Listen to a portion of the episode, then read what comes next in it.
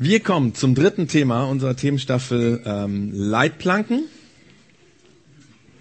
Und wir reden dabei über Regeln, Lebensregeln, die wir uns setzen oder die wir uns nicht setzen. Und wir haben beim letzten Mal gestartet, wir haben beim letzten Mal gestartet mit dem Thema Finanzen, schwieriges Thema. Wir werden heute weitermachen mit dem Thema Beziehungen und Sexualität, auch schwieriges Thema. Vor allen Dingen schwieriges Thema, weil heute vermutlich viele Leute hier sind, einige hier sind, die Wunden an der Stelle mit sich rumtragen. Dinge, die passiert sind, die verletzt haben und die immer noch da sind. Und es kann gut sein, dass bei dem, was ich jetzt gleich ähm, sage, diese Wunden bei dir aufbrechen. Viele von diesen Wunden sind ja selbst verschuldet. Wir waren daran beteiligt. Oft suchten wir ein gutes Gefühl, ein, ein, ein emotionales, erotisches Gefühl, ein Kick und haben den an völlig falschen Orten bei völlig falschen Menschen gesucht. Meistens fällt uns das dummerweise erst später ein, wenn es passiert ist. Und dann versuchen wir es wieder gut zu machen, ungeschehen zu machen, versuchen irgendwie äh, äh, das zu kaschieren, das, was schiefgegangen ist. Aber viel zu oft finden wir uns dann in unserem Käfig, in dem Käfig unserer selbst wieder. Und wir sagen nie wieder, das mache ich nie wieder. Und dann, dann suchst du es doch wieder. Und die Scherben werden immer mehr. Wenn es dir jetzt gerade so geht, wenn du so fühlst, dann ist es super, super, super gut, dass du hier bist. Weil Jesus hat einmal gesagt, kommt zu mir alle, die ihr belastet seid, die ihr euch mit eurer Last rumschleppt, die ihr erdrückt werdet von eurer Last, weil ich werde sie euch abnehmen. Und dieser Jesus hat auch gesagt an einer anderen Stelle, und ähm, viele von uns kennen den zweiten Teil dieser Aussage, den ersten, den lassen wir meistens weg, aber er hat gesagt, es gehört zusammen, wenn ihr an meinen Worten festhaltet und tut, was ich euch gesagt habe, dann gehört ihr wirklich zu mir. Und jetzt kommt der zweite Teil, den viele von uns kennen, da heißt es, ihr werdet die Wahrheit erkennen und die Wahrheit wird euch frei machen. Nimm diese Aussage als Basis für das, was ich jetzt gleich sagen werde, dass du weißt und im Hinterkopf hast, da gibt es eine Wahrheit und wenn ich die finde, wird sie mich frei machen.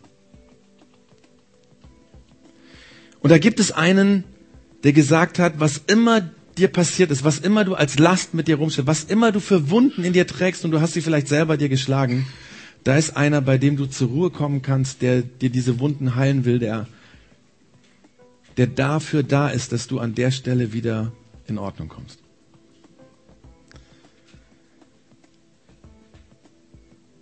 Weil wenn du mit Jesus anfängst zu leben, wenn du anfängst dem Beispiel von Jesus zu folgen, dann wird nicht nur dein Leben besser, sondern du wirst lernen, besser mit dir und deinem Leben umzugehen. Und deswegen sprechen wir über das Thema. Dass du lernst, mit dir und deinem Leben besser umzugehen. Wie eben schon gesagt, geht es in der Themenstaffel, hier steht es ja auch Leitplanken und ich möchte nochmal wiederholen für die, die heute zum ersten Mal da sind, so und so und für die anderen, dass sich nochmal dran erinnern. Eine Leitplanke, eine Leitplanke ist eine Schutzeinrichtung, die Fahrzeuge davon abhält, in gefährliche oder verbotene Bereiche abzukommen.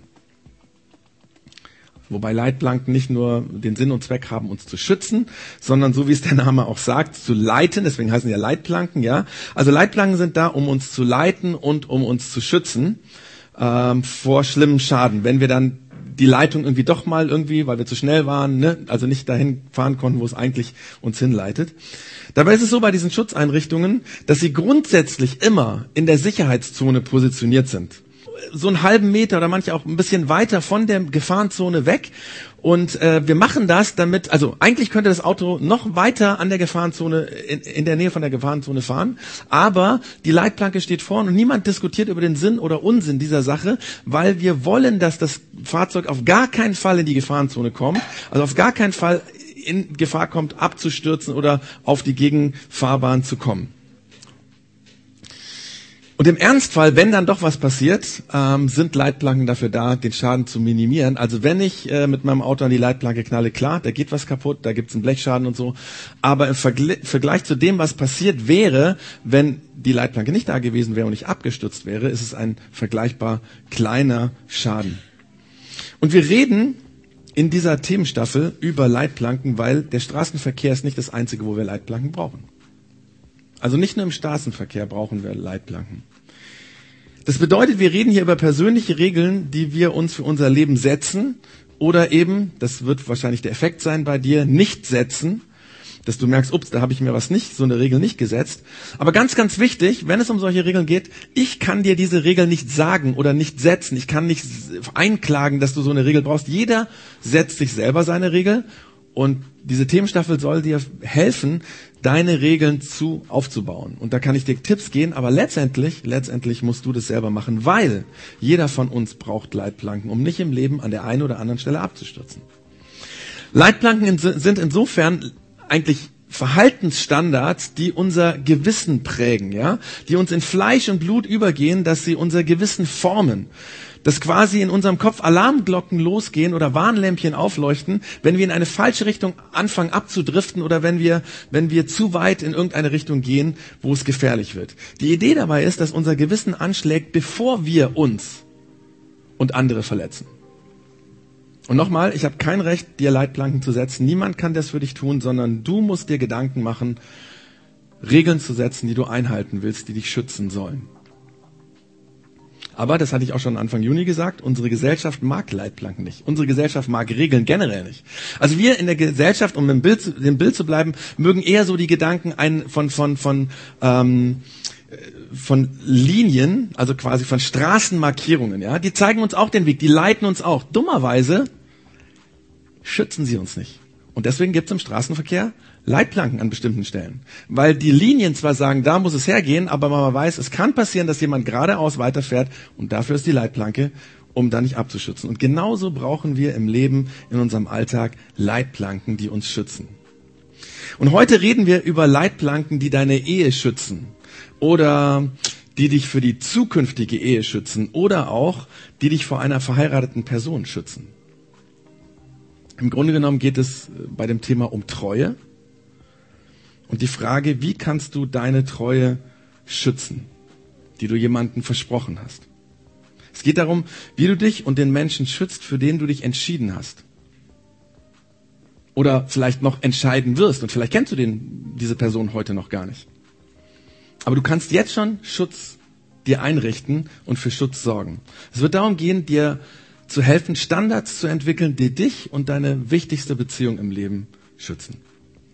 Jetzt ist es bei dem Thema so, ähm, wenn es um das Thema Beziehung und Sexualität geht, dass unsere Gesellschaft in keinem anderen Lebensbereich uns stärker in die Nähe des Abgrunds drängt. Ja? Auf der einen Seite werden wir von allen Seiten bedrängt und gedrückt, in diesem Bereich bis an die Kante unser Leben zu genießen. Aber dann, wenn auf der anderen Seite irgendwo jemand abstürzt, dann sind wir wahnsinnig unbarmherzig. Vor allen Dingen, wenn es so im näheren Bekannten- und Verwandtenkreis ist, ja. Irgendwie ist es da so, dass wir so eine Doppelmoral leben. Ich weiß nicht, ob das schon mal aufgefallen ist. Wir verhalten uns, um es direkt zu sagen, heuchlerisch, weil wir sind in diesem Bereich Teil des Problems. Wir sind selber Teil des Problems.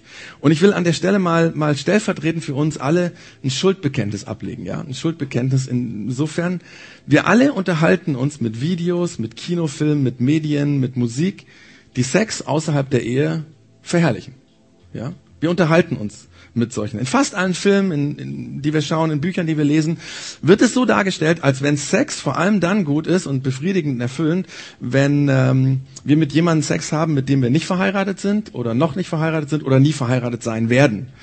Ich meine, das ist das Thema der, der allermeisten Bücher und Videos und, und Fernsehserien und Kinofilme und Songs. Und wir schauen uns das an und wir hören uns an, wir unterhalten uns damit.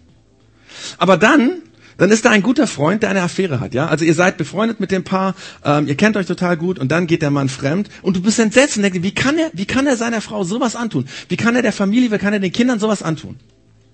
Oder dein Partner, wenn er fremd geht, du bist zutiefst verletzt und zutiefst entsetzt. Vermutlich wird deine Beziehung das nicht überleben, aber ihr habt euch jahrelang genau das immer wieder von der Couch aus im Fernsehen angeschaut. Ist doch komisch, oder? Auf der einen Seite unterhalten wir uns mit Sex ohne Ehe, wie und mit wem und wo und auf welche Weise. Alles gut, ja? Aber auf der anderen Seite packen wir es nicht, wenn in unserem Bekanntenkreis plötzlich jemand an der Stelle abstürzt. oft versuchen wir es dann irgendwie zu erklären, ja. Also dann haben wir so Erklärungen, vor allem wenn der Mantel die Affäre hatte, dann sagen wir, Männer sind halt so, ja. Jungs sind halt Jungs. Ja. Ich, mir fällt da immer noch der, der Hit von den Ärzten ein, kennt ihr wahrscheinlich noch, Männer sind Schweine, ja. Und bis heute habe ich nicht ganz begriffen, war das eigentlich eine Kritik an uns Männern oder war es einfach eine Zustandsbeschreibung? Ja, Männer sind halt Schweine, so sind wir halt, ja. Die kanadische Bestseller-Autorin Anne Voskamp, die hat mal dazu was ganz Krasses geschrieben. Sie schrieb, When boys will be boys, girls will be garbage. Auf Deutsch könnte man sagen, wenn Jungs eben Jungs sind, werden Mädchen zu Abfall. Und ist es nicht so? Ich meine, wir sagen, Männer sind eben Männer und dann sind wir entsetzt, wenn Frauen und Mädchen missbraucht werden. Und wir sollten entsetzt sein, definitiv. Aber das Problem ist, dass wir selber Teil des Problems sind. Dass wir uns mit Sex in allen möglichen Variationen äh, äh, unterhalten und dann sind wir entsetzt, wenn was Schlimmes passiert. Und deswegen sage ich, die Gesellschaft drängt uns an dieser Stelle, in diesem Bereich des Lebens massiv an den Abgrund, kurz bevor die Kante. Aber die Sache ist ja, und und ich weiß, es ist unrealistisch, aber stell dir mal vor, stell dir mal vor, wenn wir alle, wenn wir Menschen alle, also du persönlich, wir hier im Projekt X, wenn wir in, unserer, in unseren Städten und Gemeinden, in, in den Nationen und Völkern und Staaten auf der ganzen Welt, wenn wir diesen Bereich Sexualität auf die Reihe kriegen würden, würde das nicht alles, alles verändern? Wir hätten auf unserer Welt weniger Armut. Wir hätten auf unserer Welt weniger ungewollte Schwangerschaften. Wir hätten weniger häusliche Gewalt.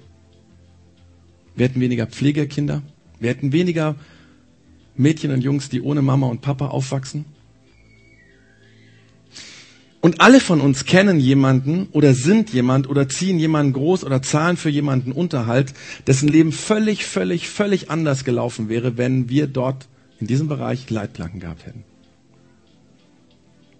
Deswegen wäre es nicht genial, ich meine, auf, auf, aufgrund deiner Erfahrungen, aufgrund dessen, was du weißt, was in unserer Gesellschaft abgeht, wäre es nicht genial, wenn wir diesen Bereich im Leben richtig auf die Reihe kriegen würden? Ja.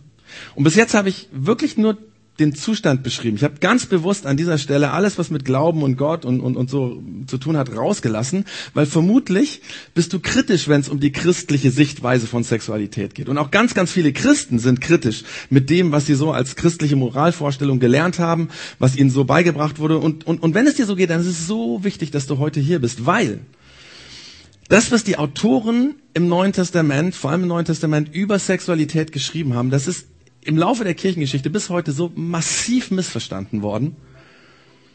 Ich meine, stell dir mal vor, stell dir mal vor, du wärst Gott. Stell dir vor, du wärst Gott und du würdest jetzt jemanden inspirieren oder eine Eingabe, also etwas eingeben, damit er zu diesem Bereich Umgang mit Sexualität was schreibt. Was würdest du dem raten zu schreiben? Also wenn du jetzt sozusagen denjenigen, die so diese Bibeltexte geschrieben haben, irgendwie so eingeben würdest, was sie zum Thema Sexualität schreiben, was würdest du, was würdest du ihnen sagen?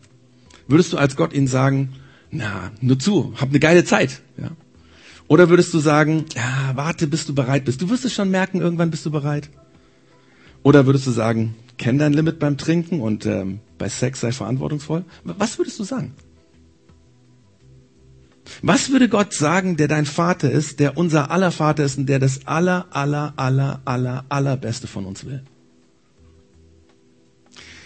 Vor circa 2000 Jahren hat Paulus etwas an die neue christliche Gemeinde in Korinth geschrieben.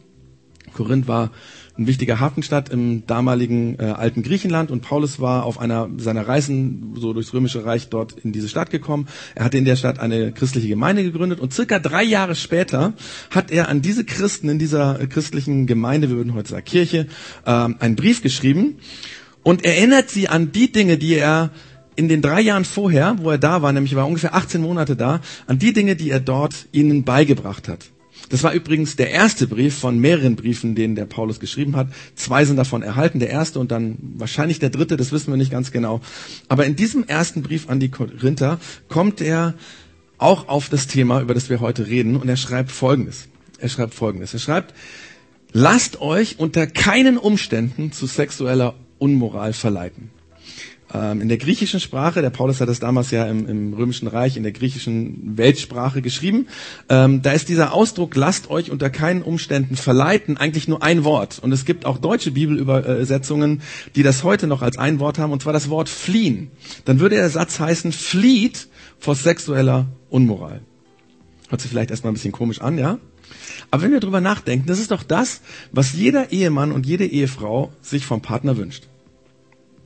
Das ist das, was jeder Verlobter und äh, sich für seine Verlobte wünscht, jeder große Bruder, jede große Schwester sich für die kleinen Geschwister wünscht, ja. Das ist das, was jeder, der jemanden liebt, sich für ihn wünschen würde. Weil wir wünschen uns, dass er vorsichtig und umsichtig mit seiner Sexualität umgeht, um nicht verletzt zu werden, um nicht kaputt zu gehen, weil wir wissen, weil wir wissen, es gibt sexuelle Dinge, vor denen sollte man fliehen.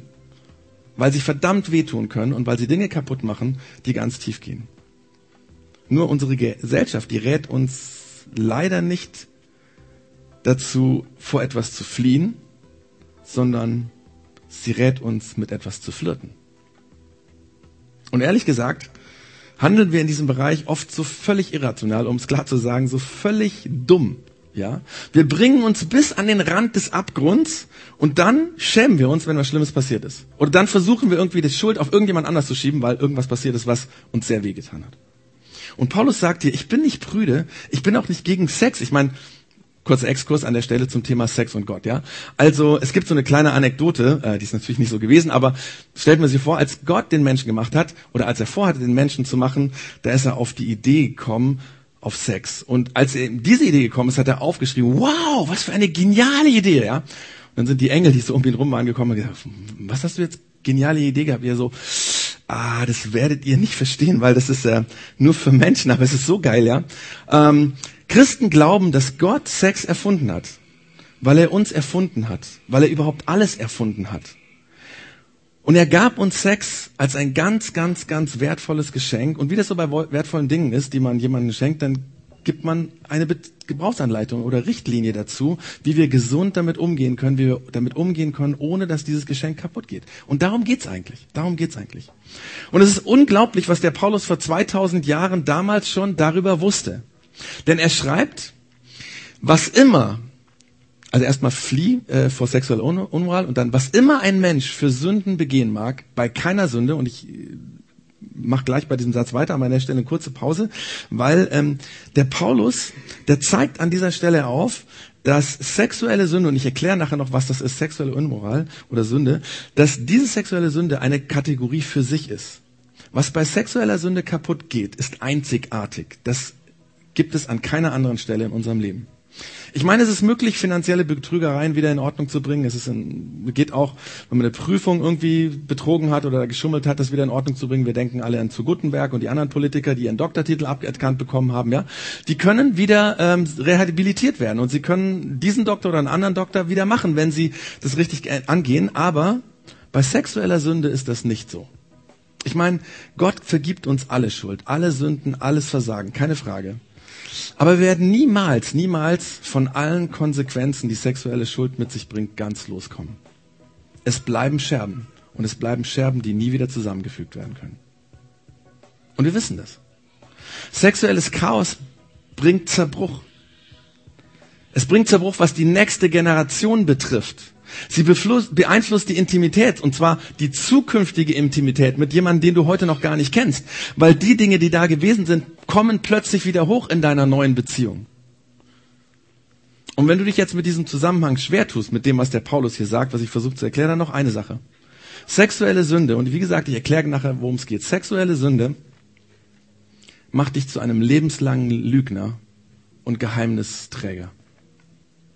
Weißt du, wir Menschen, wir geben vergangenen Bankrott zu, da können wir drüber reden. Oder wenn wir Verkehrssünder waren, wir haben sogar vielleicht unseren Führerschein mal für ein paar Monate oder Jahre abgenommen bekommen. Darüber können wir Jahre später lachen. Das, äh, wir können darüber erzählen, einen Joke mitmachen, ja. Wir können einfach darüber reden, wenn wir vielleicht in der Prüfung, in einer wichtigen, sehr wichtigen Prüfung abgeschrieben haben und so. Aber sexuelle Sünde macht dich zum Lügner und zum Geheimnisträger. In der Beziehung, in, in der Beratung mit Menschen sind die Menschen eigentlich, also wenn es um Eheberatung und sowas geht, sind die Menschen, die die schlimmsten gebrochenen Herzen mit sich rumtragen, diejenigen, wo der Ehepartner einen Teil seiner sexuellen Vergangenheit gebeichtet hat und dann, obwohl man sich zugesagt hat, ich möchte mit dir das ganze Leben leben, du gehörst zu mir, ich verspreche dir treu zu sein, mein ganzes Leben, plötzlich merkt man, dass der Partner diesen einen Teil dir nicht erzählt. Warum? Weil er sagt, was würdest du von mir denken, wenn du das wissen wirst? Und dann sitzen sie in der Beratung und sind die zerbrochensten Menschen, die man sich vorstellen kann. Die meisten Menschen bleiben, bleiben in diesem Bereich bis zum Lebensende Lügner und Geheimnisträger. Und nicht wenige frisst diese Lüge und dieses Geheimnis auf. Was meinst du, warum es so viele psychisch labile und psychisch kranke Menschen gibt, die es nicht mehr packen? Paulus vor 2000 Jahren geht an der Stelle, geht es nicht an der Stelle darum zu sagen, Gott vergibt es nicht. Nein. Gott vergibt alle Schuld, egal was. Das hat damit zu tun, dass er möchte, dass die Dinge wieder in Ordnung kommen, ja? Und er vergibt uns alles. Das hat gar nichts damit zu tun, dass Gott uns nicht lieben würde oder irgendwie sowas, ja? Darum geht es nicht. Und Gott vergibt alles, wenn wir es zugeben, wenn es uns leid tut, wenn wir sagen, bitte vergib mir meine Schuld. Aber die Konsequenzen in diesem Bereich sind eben ganz anders wie in allen anderen Lebensbereichen.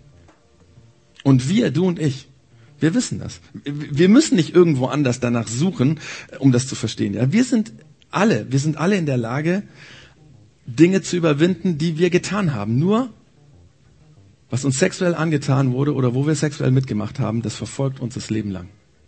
Viele Menschen bis zum Ende ihres Lebens. Und das ist die Natur von Sex. So ist Sex. Der Paulus schreibt, was immer ein Mensch, was immer ein Mensch für Sünden begehen mag, bei keiner Sünde versündigt er sich so unmittelbar an seinem Körper wie bei sexueller Unmoral. Aber was meint jetzt sexuelle Unmoral? Ja, möchte ich mal zu klären. Und wenn du heute hier bist oder Kirche eigentlich nicht magst, ja, und, und, und bist neu hier und ähm, oder du warst gerade dabei, dich mit Kirche ein bisschen anzufreunden, ja, weil du warst hier und denkst, oh, das ist irgendwie ganz anders und das gefällt mich hier, ja.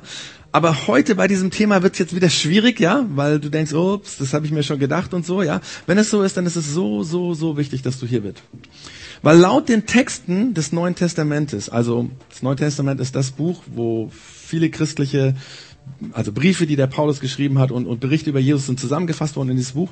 Also, laut den Texten dieses Neuen Testamentes ist Sünde etwas, das jemanden verletzt oder jemanden etwas stiehlt oder mit jemanden umgeht, so dass er entwürdigt wird, also ihm die Würde nimmt, würdelos mit ihm umgeht. Also eins von den Sachen oder zwei oder drei das ist Sünde. Sünde im christlichen Sinne ist es dann, wenn du jemanden verletzt, wenn du jemanden etwas stiehlst oder wenn du jemanden entwürdigst. Das heißt, immer wenn ich mich so verhalte, dass es zu deinem Nachteil ist, dann ist es Sünde. Und immer wenn du dich mir gegenüber so verhältst, also zu meinem Nachteil, dann ist es Sünde. Das heißt, Sünde ist nicht eine lange Liste von engstirnigen Dingen, sondern etwas stehlen, jemanden verletzen, jemanden unwürdig behandeln. Weil die Person, die du verletzen kannst oder der du was stehlen kannst oder die du unwürdig behandelst, ist von Gott geliebt. Ich meine, das ist ja auch bei uns so, ne? Du kannst mit mir nicht okay sein, wenn du eins meiner Kinder falsch behandelst oder verletzt oder unwürdig behandelst. Dann kannst du mich toll finden, dann kannst du Lobeshymne über mich schreiben, dann kannst du tolle Lieder über mich singen, ja? Wenn du mein Kind falsch behandelst, dann haben wir ein Problem miteinander. Und so ist es auch bei Gott, ja? Wenn du einen Menschen verletzt, ihm etwas stiehlst oder ihn unwürdig behandelst, dann hast du ein Problem mit Gott. Nicht, weil er so engstirnig ist, sondern weil er diesen Menschen liebt und weil er dich liebt. Für Menschen, die Christen sind, gilt deswegen die Platin-Regel. Also die allermeisten von euch kennen die goldene Regel, die gibt's bei Wikipedia, kann man die nachschauen. Das ist einfach, behandle jeden so, wie du möchtest, dass er dich behandelt. Das ist so die goldene Regel. Die gibt's eigentlich in jeder Kultur. Aber die Platin-Regel, ich erkläre das immer wieder, ist, behandle jeden so, wie Gott dich behandelt. Behandle jeden so, wie Gott dich behandelt. Und wenn du Christ bist, gilt das auch für dich. Und sexuelle Unmoral und Sünde ist es dann, wenn du etwas tust, mit dem du möglicherweise eine andere Person verletzt dann macht es das zur Sünde. Weil Gott liebt die Person, die du möglicherweise verletzt. Und Gott liebt dich und er will auch nicht, dass, dass du dich selber verletzt. Er will nicht, dass du andere verletzt, er will nicht, dass du dich selbst verletzt. Und wenn du an dieses unglaubliche Geschenk der Sexualität denkst, ja, was Gott gemacht hat, exklusiv für eine eins zu eins Beziehung, Und wenn du dieses unglaubliche Geschenk einfach jemanden wegnimmst und jemand anderen gibst, oder wenn du das aufteilst in viele Beziehungen hinein, ja, dann verletzt du nicht nur die Person, die andere, die da beteiligt sind, sondern auch dich selber. Und wenn du jemand etwas wegnimmst, was für eine andere Person gedacht war, du nimmst es ja weg, weil du merkst, oh, es ist eigentlich für eine andere Person gedacht, dann verletzt du beide. Oder, ja, und, und, und so denkt der Paulus, wenn er darüber redet. Paulus meint hier nicht irgendwie so eine engständige Liste, sondern er meint, wenn du jemanden verletzt, wenn du jemanden was stiehlst, wenn du jemanden unwürdig behandelst. Und es hat nichts damit zu tun, dass Gott, wie gesagt, engständig ist, sondern er hat alles, es hat alles damit zu tun, dass Gott dich liebt, dass Gott dich ehrt, dass Gott dich wertschätzt und dass er jeden Menschen liebt, jeden Menschen ehrt, jeden Menschen wertschätzt. Deswegen ist dieses Thema Gott so wichtig. Und ähm, weil die Konsequenzen so krass sind. Und weil er deswegen seinen Mund nicht halten kann, um uns zu sagen, wie wir damit umgehen sollen. Der Paulus schreibt zudem, und das ist ja hier, dass es nichts gibt, was uns so sehr, wo wir, wir mit uns so sehr gegen unseren eigenen Körper versündigen. Das heißt, du stiehlst dir selber was, du verletzt dich selber, du entwürdigst dich selber, ja. Du unterwanderst deine potenzielle Intimität. Paulus will sagen, dass Sexualität was ganz einzigartiges, wertvolles ist, was, was eine Sprengkraft in sich trägt und du sollst es bitte, bitte, bitte schützen. Und dann beim Schreiben fällt dem Paulus auf, ah, vielleicht haben die was vergessen. Also vermutlich ist dieser Brief eine Antwort auf irgendein anderes Schreiben und dann denkt er, ah, vielleicht haben sie was vergessen. Deswegen sagt, habt ihr denn vergessen? Also quasi wisst ihr es nicht, nicht mehr, weil wenn ihr das wissen würdet, dann würdet ihr anders mit eurer Sexualität umgehen.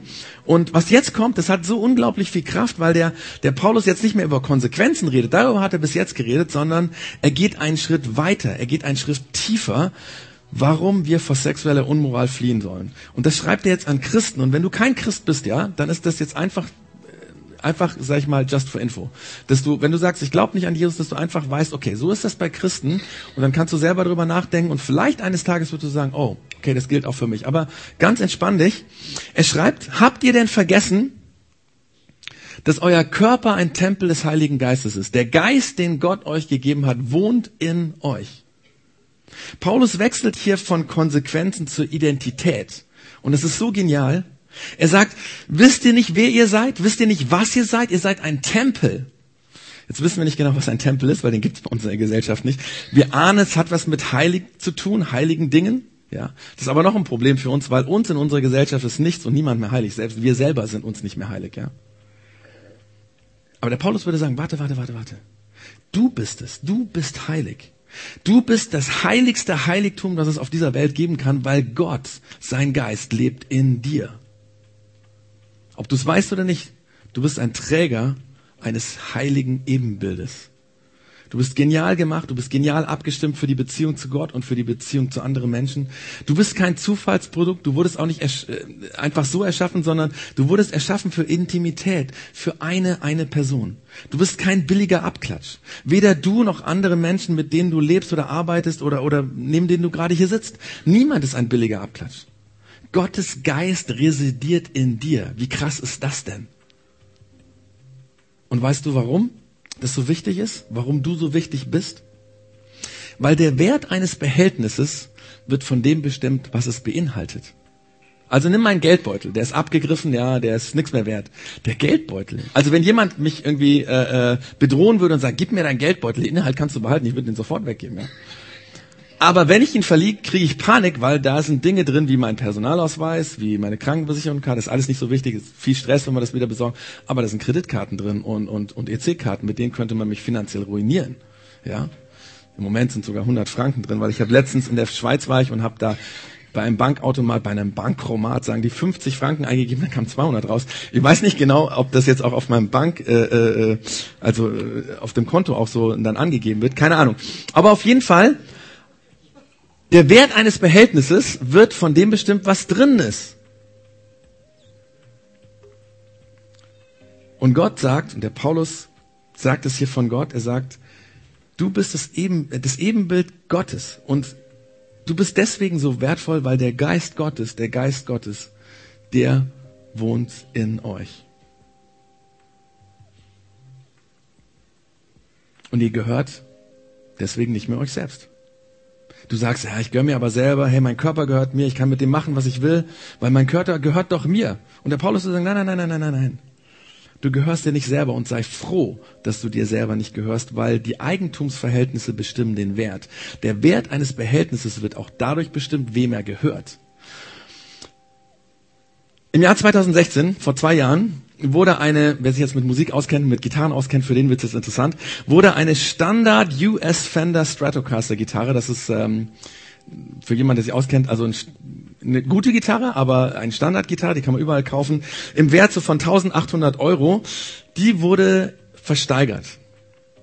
Und zwar für sage und schreibe 45.000 Dollar.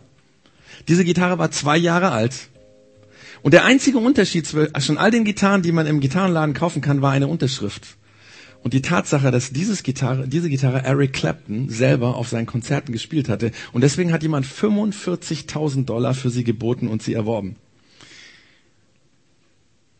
Und ist, so ist es auch bei dir. Du bist Eigentum von deinem Vater im Himmel und das macht dich wertvoll unbezahlbar wertvoll. Und weiter schreibt der Paulus, Gott hat euch, Gott hat euch als sein Eigentum erworben. Denkt an den Preis, den er dafür gezahlt hat.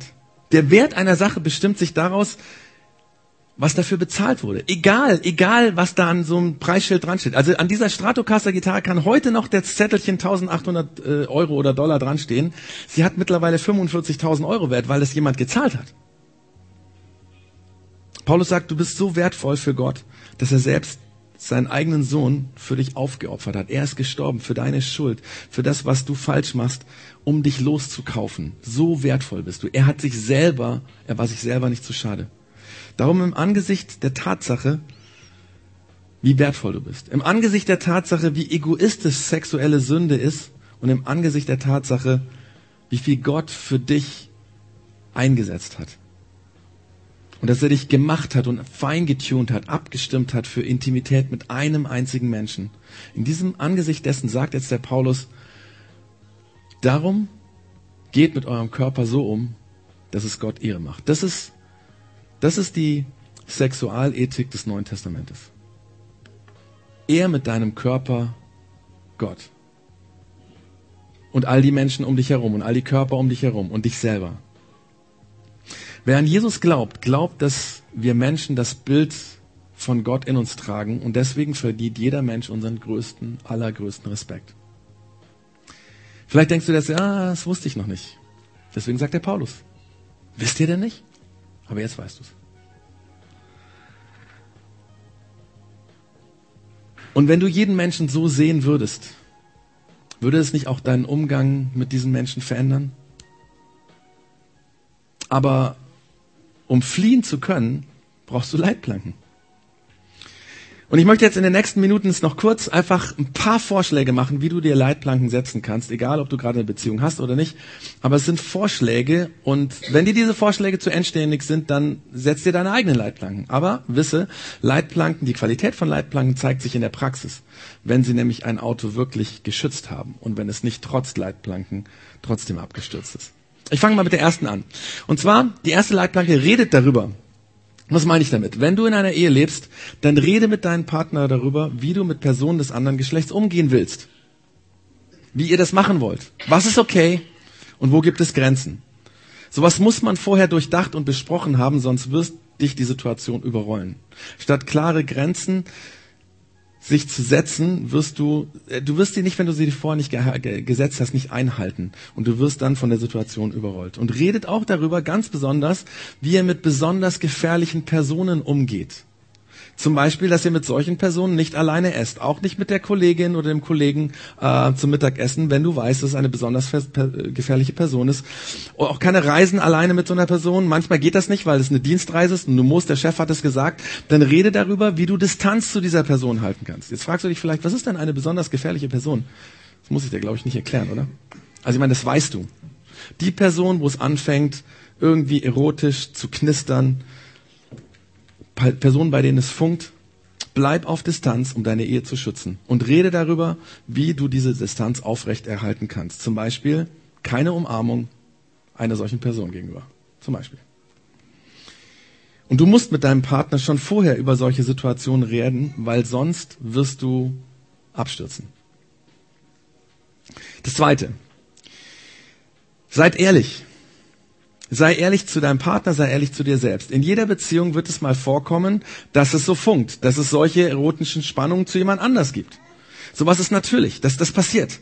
Aber du kannst verhindern, dass das geheim bleibt. Weil, wenn es geheim bleibt, wird es dich und deine Beziehung auffressen und kaputt machen. Meine Frau und ich, wir haben uns schon vor der Hochzeit ähm, zugesagt und versprochen, dass wir einander erzählen, wenn einer sich in jemand anders verguckt oder verliebt oder wie auch immer. Und ähm, ich erzähle das immer in unserer Paar-Ehe und Paar-Launches, so ein Seminar, was wir äh, einmal im Jahr machen. Äh, ich erzähle das da immer und jedes Mal, jedes Mal sagen die Teilnehmer, oh, das kann ich nicht. Äh, das kann ich nicht. Ich kann meinem Ehepartner nicht sagen, wenn ich mich verliebe. Was will er denn denken? Der denkt, das verletzt ihn ja total. Stimmt. Wenn ihr vorher nicht drüber geredet habt, wird es ihn verletzen.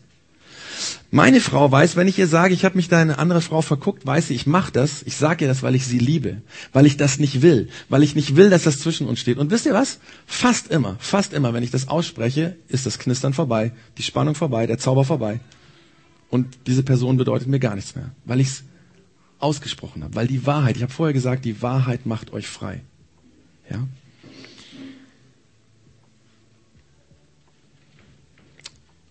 Und wenn du einmal spürst, das ist ganz tricky, wenn du einmal in dir spürst, dass du zögerst, es deinem Partner zu sagen, gerade dann leuchtet das Warnlämpchen, piep, piep, piep, piep, piep, piep, dann musst du es sagen.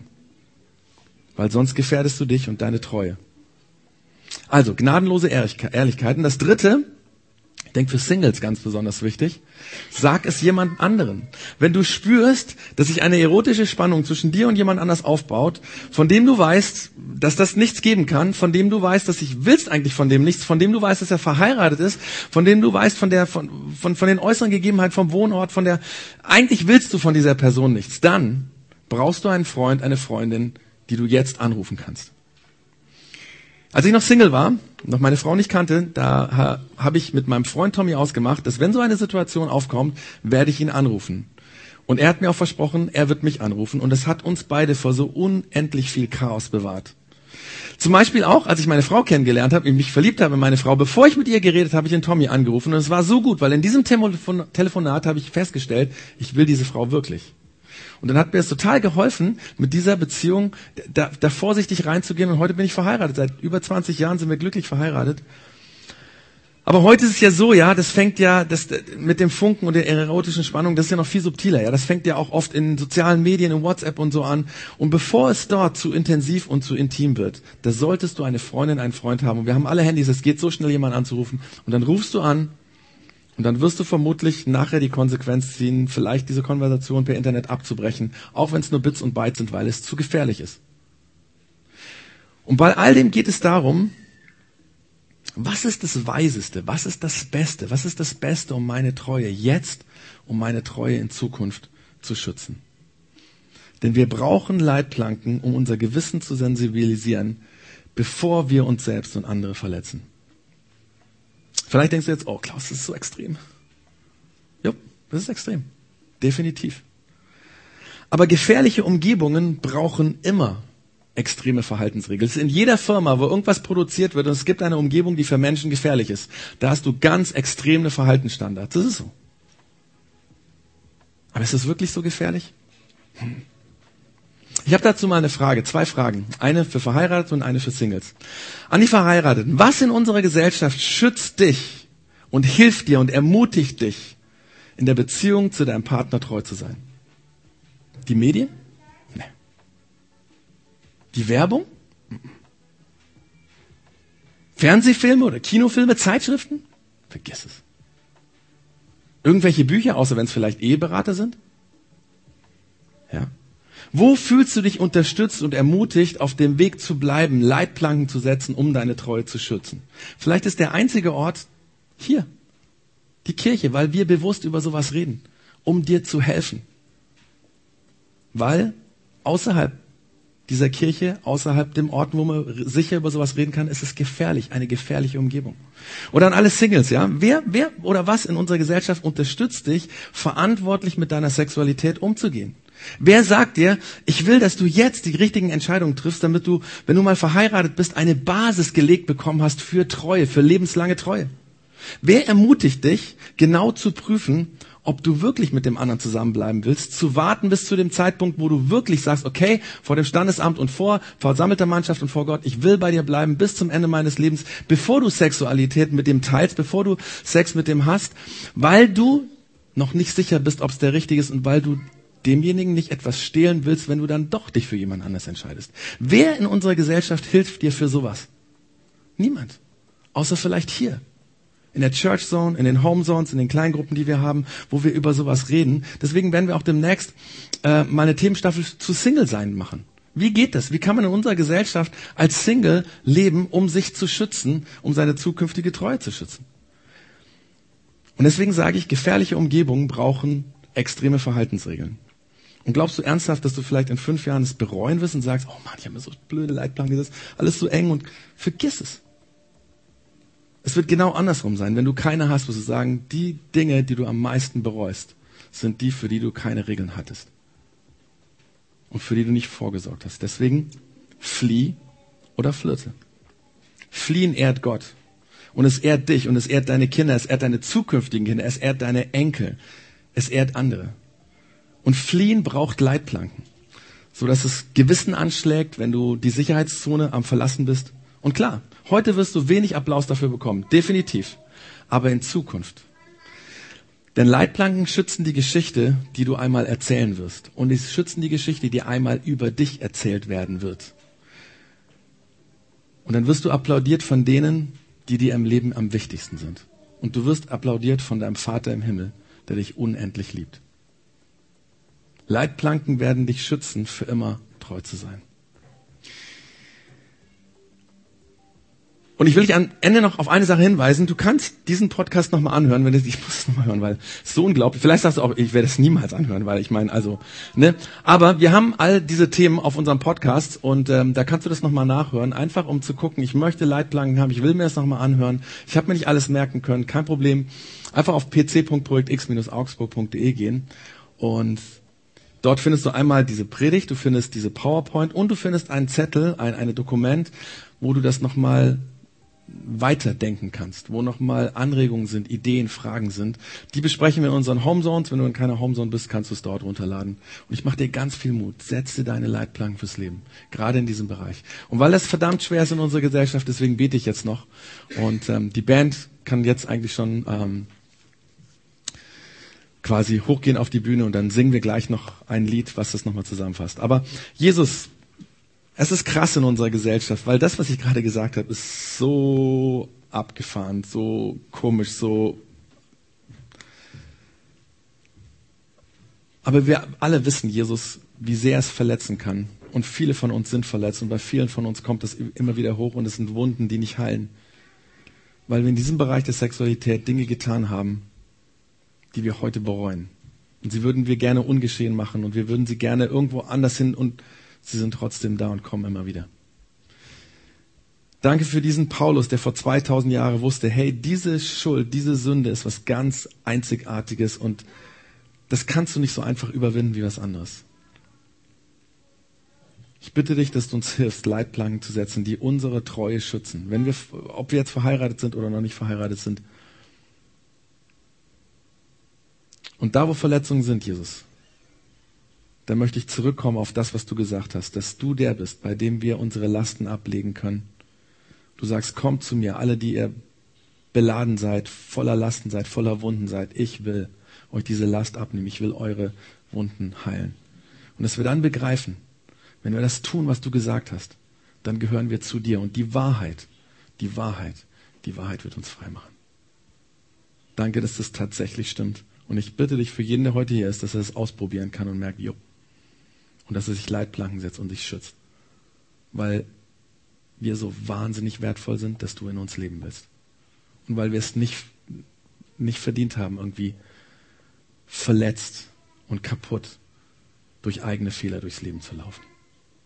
Dafür sind wir viel zu wertvoll. Und danke, dass deine Treue so groß ist, dass du an uns festhältst, egal was wir gemacht haben. Und das wollen wir jetzt gemeinsam singen, Jesus.